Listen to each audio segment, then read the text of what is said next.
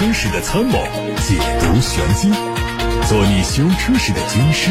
维护权益，做你开车时的朋友分享乐趣。调频九二七，傍晚六点半，董涛说车，只和车友在一起。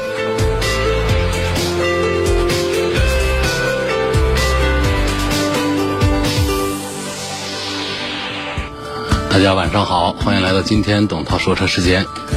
看新闻，刚刚从宾利官方获得消息，宾利全新飞驰 6.0T W12 公布了官方售价289万元，这和老款相比啊，售价下调104.8万元。同时，考虑到老款飞驰 4.0T V8 和 6.0T W12 之间的差价，预计全新飞驰 4.0T V8 的售价在219万元左右。这车。未来还可能会推出 3.0T 的 V6 插混版本，参考天悦 3.0T 插混车型219万，预计飞驰的插混版本的售价可能下探到200万元以内，这是宾利呀。如此一来的话，宾利新飞驰的定价体系将会和竞品奔驰迈巴赫 S 级趋同。这次换代的宾利全新飞驰轴距加长了12.8公分。外观只做了小幅的调整，动力是用 6.0T 的 W12，最大的功率超过了460千瓦，传动系统是八速的双离合，百公里加速只需要3.8秒钟，最高时速每小时333公里。海外媒体说。代表着大众高性能品牌的大众 R 系列将更换全新 logo，新 logo 看起来更加时髦，同时在造型上也体现了 R 系列的运动属性。此外，搭载重新设计的 logo 的车型，可能是国内途昂 X 的 R Line，新车将在十月十一号海外全球首发。大众 R 系列诞生在二零零二年，旗下包括了。帕萨特 R 三六、途锐 R 五零、尚酷 R 和高尔夫 R，当然亮相于二零一九年日内瓦车展的 t u r k 探戈的海外车型也推出了 t u r k R。除了 R 系列车型之外，大众全系推出的 R Line 运动车型也会采用全新 logo。北京现代官方传出消息，昂希诺 EV 纯电动版将在十月十六号正式上市。它的综合续航里程是五百公里，超过了同级所有合资品牌以及广汽新能源的 GE 三、比亚迪元 EV 等热门自主品牌产品。昂希诺的海外版车型已经推出了纯电动版本，它。获得了北美年度汽车大奖，证明它具有领先的产品性能。国产版的动力和海外版接近，但采用的是由德国大陆集团提供的高压电驱系统。这个系统集合了电机、变频器、减速器于一身，重量只有七十六公斤。电池组换成了中国品牌的宁德时代，堪称它的容量为六十四点二千瓦时。台湾汽车媒体报道说。宝马中期改款的 X1 日前在其他地区上市，这个车取消了此前销售的柴油版本，只提供 18i 和 20i，售价折合人民币是42.87万元和48.43万元。配置方面，增加了 X1 字样的迎宾投射灯，还有 M 家族的 T 型的方向盘，还有10.25英寸的中控屏。动力方面，继续用 1.5T、2.0T，传动系统是七速双离合，后续还会推出 1.5T 的插混车型。海外媒体报道说，日前雷克萨斯的 IS 运动版本的官图已经发布了，它会在下个月正式上市开售，海外的起售价是约人民币34万元。这个 iS 会用上3.5升的 V6 自然吸气发动机，匹配八速的手自一体变速箱，在车侧左前翼子板的地方镶嵌有 F 字样的车型专属徽章。一汽马自达官方发布了新款的 CX-4 的细节官图，作为中期改款，新车在保留现款设计理念的基础上，对个性的表达更加鲜明。外观看到它采用马自达新的。最新的概念车语言，盾形的前进气格栅造型更加的突出，同时大量的镀铬装饰条把镀铬格栅进行了勾勒，和前大灯相连接，进一步的拉伸了它的横向视觉效果。动力是2.0升和2.5升的自然吸气。海外媒体还爆出了一组保时捷新款911 GT3 的无伪装路试照片，它会在本月底的巴黎车展上首次亮相，并将在2020年之内上市开售。它会用一台4.0升的水平对置六缸自然吸气发动机，最大功率313千瓦，峰值扭矩420。外观方面，它用上了贯穿式设计的前脸，配备了矩阵式的 LED 大灯，侧面是溜背的造型。它的911经典设计也得到了保留。最后看到的是宝马全新 M2 CS 的伪装路试照。它会在下个月的洛杉矶车展上亮相，有望在明年上市开售。它会用一台 3.0T 的 V6 双涡轮增压发动机，搭配六速手动挡和七速的双离合变速箱。外观上看到了一些熏黑的元素，尾门的上方加装了小鸭尾式的扰流板，下方是双边双出的排气布局。宝马的全新 M2 CS。今天先看来自董涛说车微信公众号后台的问题。有网友说：“我想买一台 SUV，今年三十六岁，换这个 SUV 呢，平时用车就是去钓钓鱼，过节的时候回老家跑一下高速。目前看的是二点五升的奇骏，啊，还是写的错别字儿，但是我知道它应该指的就是日产的那个 SUV 奇骏。这个这个价位的话没问题，呃，这个在这个价位上呢，其实有很多的选项，本田有，啊，丰田也有，特别我。”推荐这位朋友关注一下，在这个这个应该是在这十月份就会上市的丰田的全新的 RAV4 荣放，我觉得这个要比这个呃奇骏呢要更值得买。一个是稳定性方面，奇骏还有一些毛病；二个是这是新车，针对过去这个 RAV4 荣放上的一些缺点做了一些改进。这不是一次中期的换代哦，这不是一次年度的改款的，这是一次整体的一次升级。所以我建议这位朋友关注一下关于一汽丰田全新要上市的这个 RAV4 荣放的信息。行车过程当中不小心拉了电子手刹车会有什么情况？停车状态下挂 P 档拉电子手刹，如果遇到被拖车，会对车的变速箱有什么影响？那 P 档如果强行的拖动车辆，让这个车轮子，比方说它是一个前驱车。那么前轮在地上拉着的话，这个是对变速箱是有损伤的。至于损伤的程度呢，这个看拖成了什么样，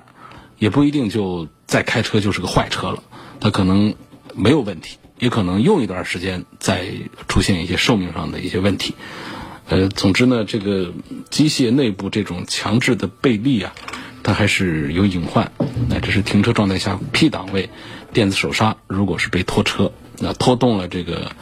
呃，和变速箱直接刚性连接的这个轮子之后会出现这样的问题。那但是你如果拖的它是呃后轮，这是个前驱车，你拖的是后轮，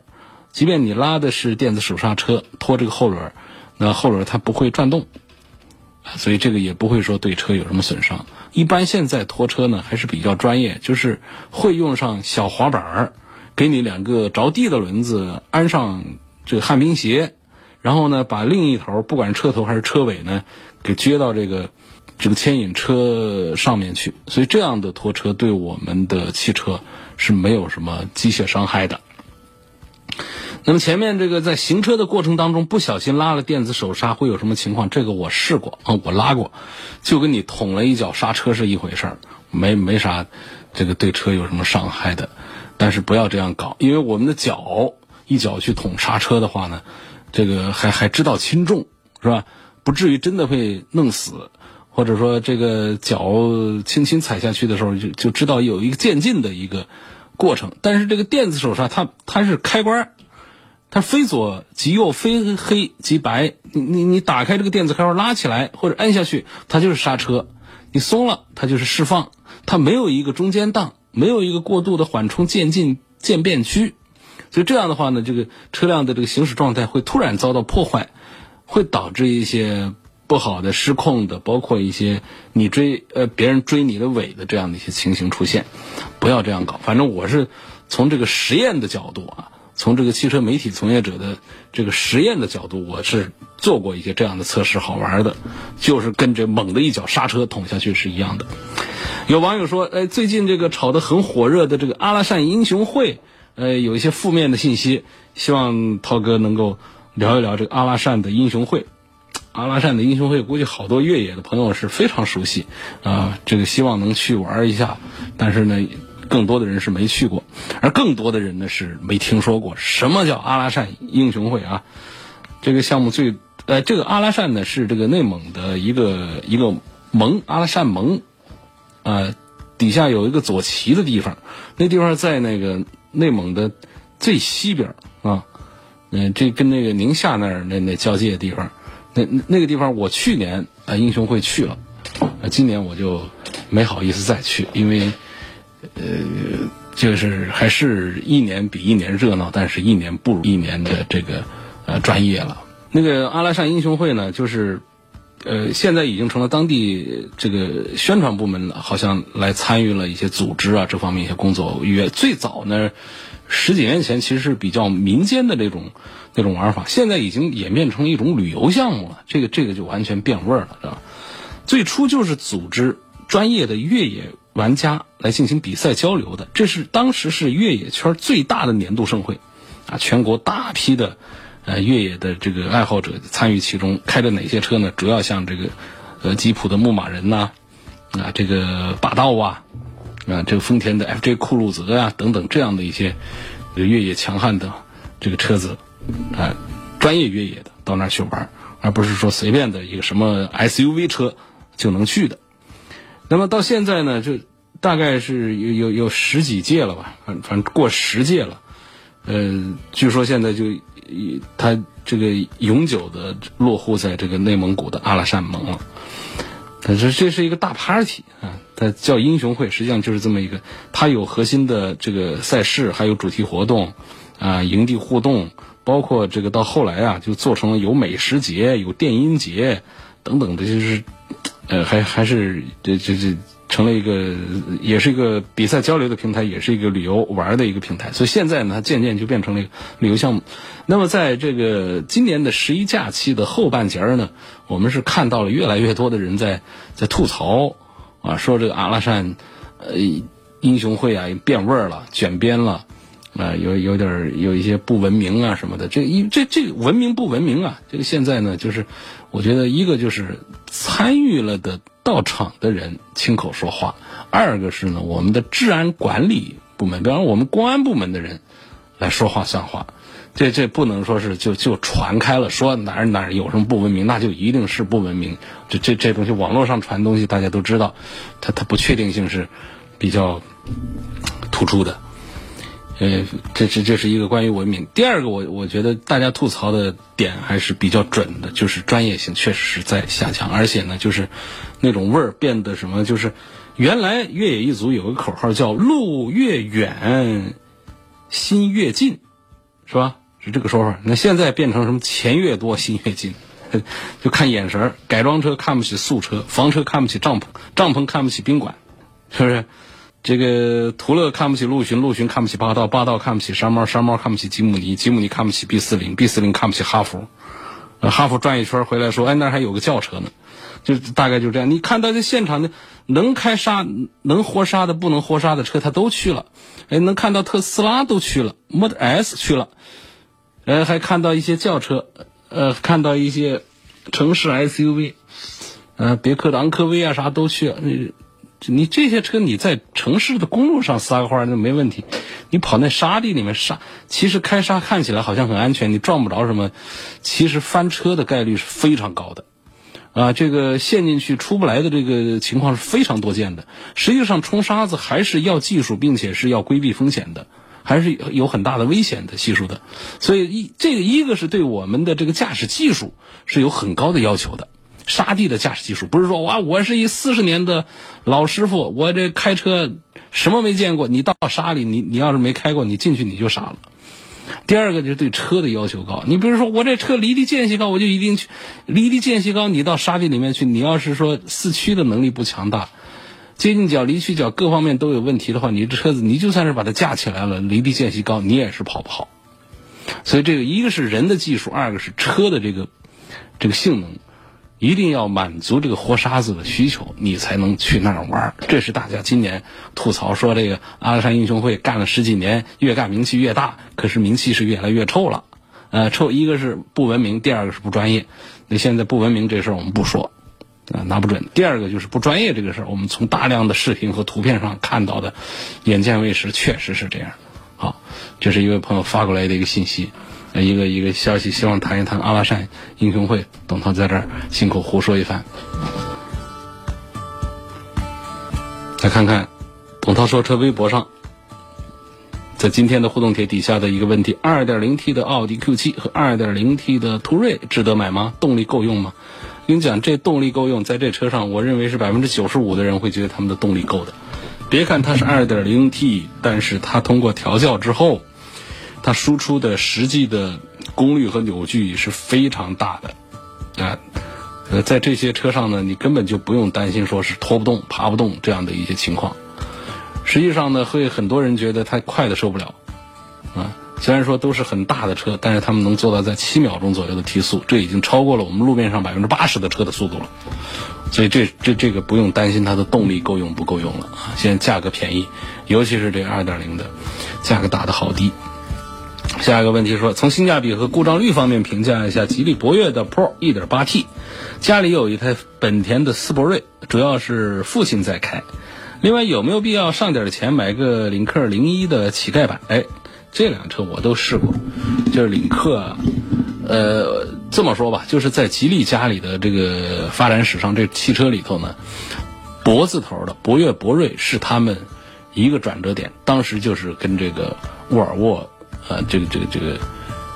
呃，收了沃尔沃之后的这这个技术上的整个的一个换代，啊，一个一个一个突破。然后呢，在后面一个更高级的一个转折，一个界限呢，就还是在领克这个，领克这个级别更多的是品牌这个层面的啊这个升级。从博越、博瑞那儿开始，实际上他们就是沃尔沃的车啊。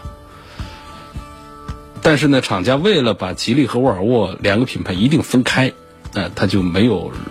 在官方承认说这就是什么。实际上，吉利的博瑞、博越就是一一对应到沃尔沃旗下的这个轿车和 SUV。那么说，这个领克呢，是在品牌上的一个很好的一个变化。我觉得这两个车的这个选择，如果说比较年轻的朋友的话呢，我还是赞成领克要多一些，更时尚的品牌和形象。呃，车都跟博越其实好不了太多。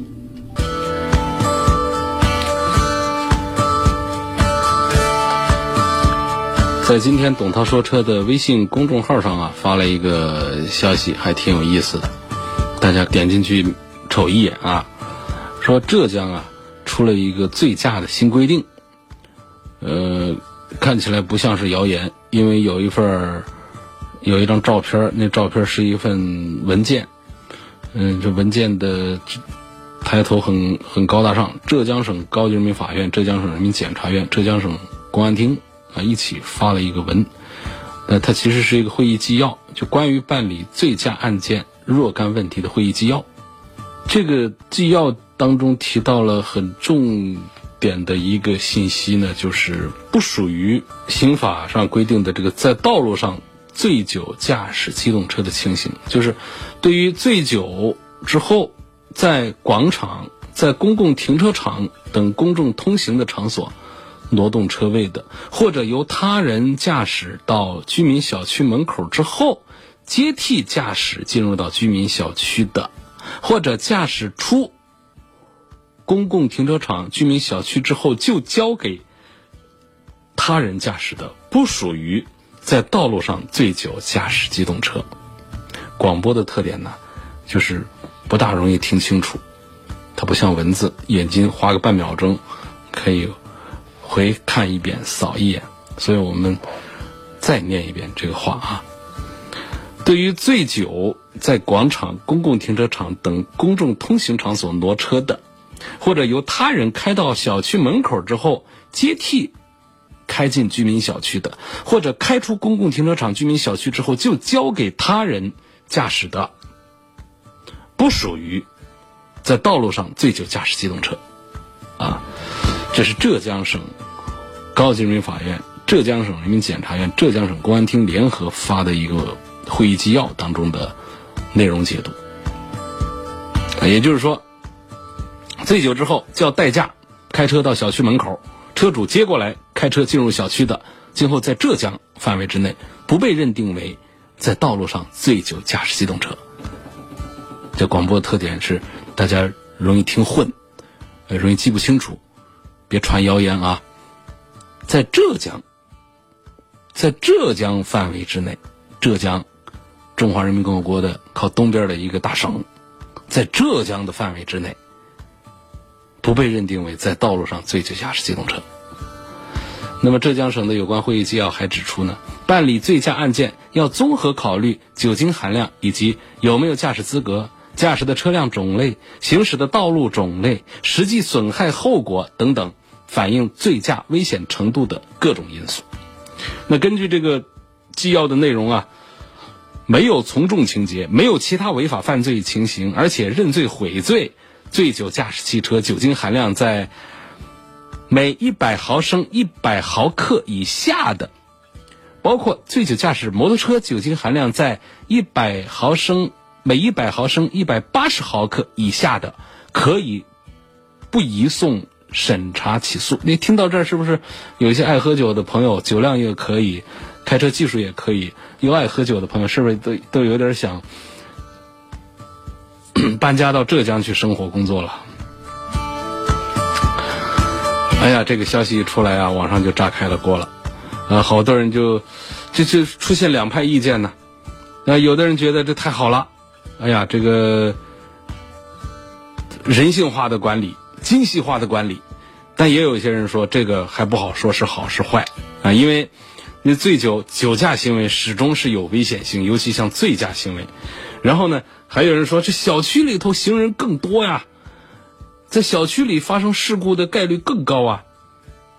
是不是在小区里面应该更注意行车安全？你还小区里头醉驾酒驾都。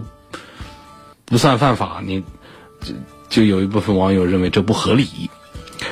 呃，那么专业人士呢也做了解读，比方说湖北维利律师事务所的李涛，他就说这个浙江省的这个规定呢，并不意味着醉驾的处罚变轻了，而是对以前的司法解释做了重申啊，并没有什么本质的变化。因为刑法总则里头啊就明确规定了，情节轻微的啊，情节显著轻微的，危害不大的。不认为是犯罪，那么这一条所有的罪名都是适用的，当然也就适用于危险驾驶罪。然后李涛还说到，关于这个酒后在小区里挪车撞人了该怎么办？醉酒挪车和醉酒开车是不一样的概念，开到小区里面还是醉驾，尤其在小区、学校、校园，因为来往人多，并且行人可以不按交通规则走路，那么司机的注意义务比道路上应该还要高。那么醉驾一旦发生严重后果的话呢，是可以以过失伤人，呃，过失致人重伤或者过失致人死亡来处罚，并不意味着不处罚，就是得看后果了。你出了事儿，那你这是醉驾，那就是犯法；你不出事儿，浙江省的这规定就是说不算你犯法，啊，这是李涛是这么解读的，或者说我是这么解读李涛的解读的。那么第三个问题，小区里头发生车辆事故，保险赔不赔？呃，李涛律师说，如果没有酒驾，你不管是小区里头还是小区外头发生车辆事故都会赔。但是，一旦涉及到酒驾、醉驾，你不管是小区里头还是小区外头，保险公司一般都不理你了，那是不予赔付的，这是合法的。这保险这个合同里面条款里面都是写的清清楚楚的。哎呀，这很多人看到了浙江省的规定之后呢，就在问：哎呀，在湖北呀，这个醉酒挪车算不算醉驾呀？算不算犯法呀？呃，我们了解到，目前在湖北，湖北的交警仍然是按照国家的规定执行。原话啊，那么国家是怎么规定呢？呃，道交法规定说，这个道路呢是指公路、城市道路。和虽然在单位管辖范围之内，但是允许社会机动车通行的地方，大家回想一下，我们经常遇到的情形，包括了广场、公共停车场等等用于公众通行的场所，哦，一包括小区，那小区里头能不能让外来车辆自由的进入、进出？如果能。也属于公众通行的场所，也就属于道路了。那么只要在道路的范畴之内，那即便是酒后挪个车，也算是酒驾啊。所以呢，这个文字博大精深呐，呃，法律上的这些条文、这些表述，在不同的地区，在不同的角度，可能会有不同的解释和不同的理解出来。那么目前呢，这个湖北地区啊，就是目前呢。浙江省以外的地区，我们没有听说过有新的、更多的解释关于酒驾醉驾，所以请浙江省以外的车主们，呃，这个按照原来对于酒驾醉驾的理解，呃，继续这个注意开车不碰酒，碰酒不碰车。有网友问到说：“新上的马自达三。”是否值得买？呃，反正马自达的车是漂亮，一代更比一代漂亮。呃，所以从这个颜值的角度呢，在合资车里面，那更不用说我们自主车了，它是第一。我觉得是可以这样说的。你你就尤其它的轿车设计是非常成功的。呃，而尤其像它的这马三系列，嗯，包括老马三和现在新上的这个马三，那基本上它推出来的这车呢，就有点像其他品牌的概念车的意思，很超前，但是那种超前又不丑，所以设计很成功，就觉得好像全球的汽车设计师最精英的都在马自达那儿干事儿，呃，或者说在马自达那儿上班的这个汽车设计师都是最卖力的，都行。但是你说这车是否在性能上就？像它的外形一样那么激进呢？这个可能就不一定。马自达有它的性能车干得很好的，但是呢，基本上就不怎么在街上能看到卖的。我们能看到卖的这些车呢，还是民用的程度就很重的，然后就是性能上是不突出的。比方说，我们说，那么你喜欢马自达三，那那你必定呢，你就还是。一个是喜欢颜值，二个是觉得开车有点意思。可能你会觉得，呃，卡罗拉以及这个轩逸呢，就有点太温吞了，所以希望有有马自达这样的品牌调性的车子来试开一下。但你开完之后，你会发现它其实手轻脚轻的，就是是典型的那种，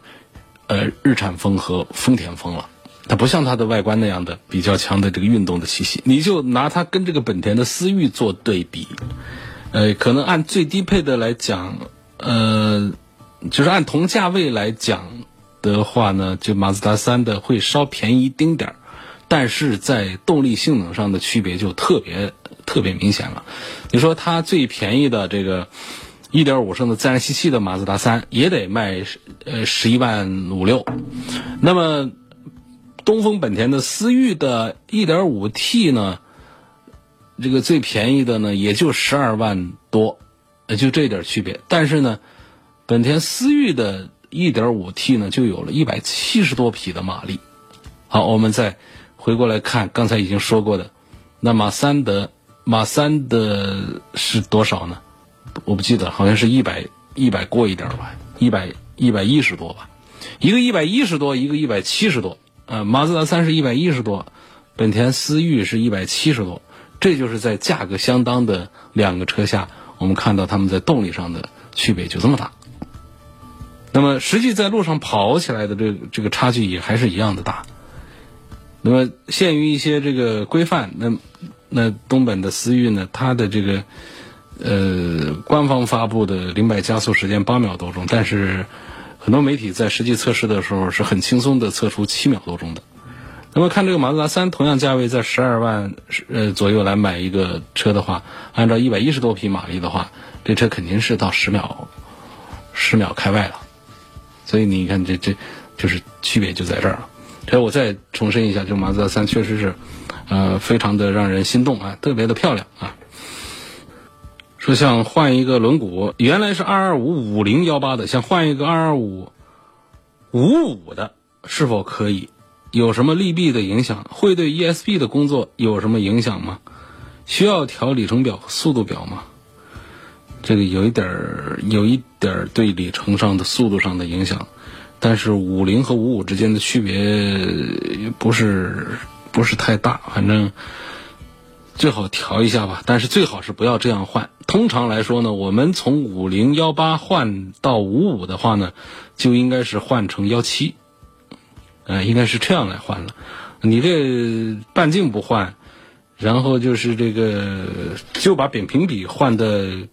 更高，那那我觉得这种换法最好是不要搞，不好。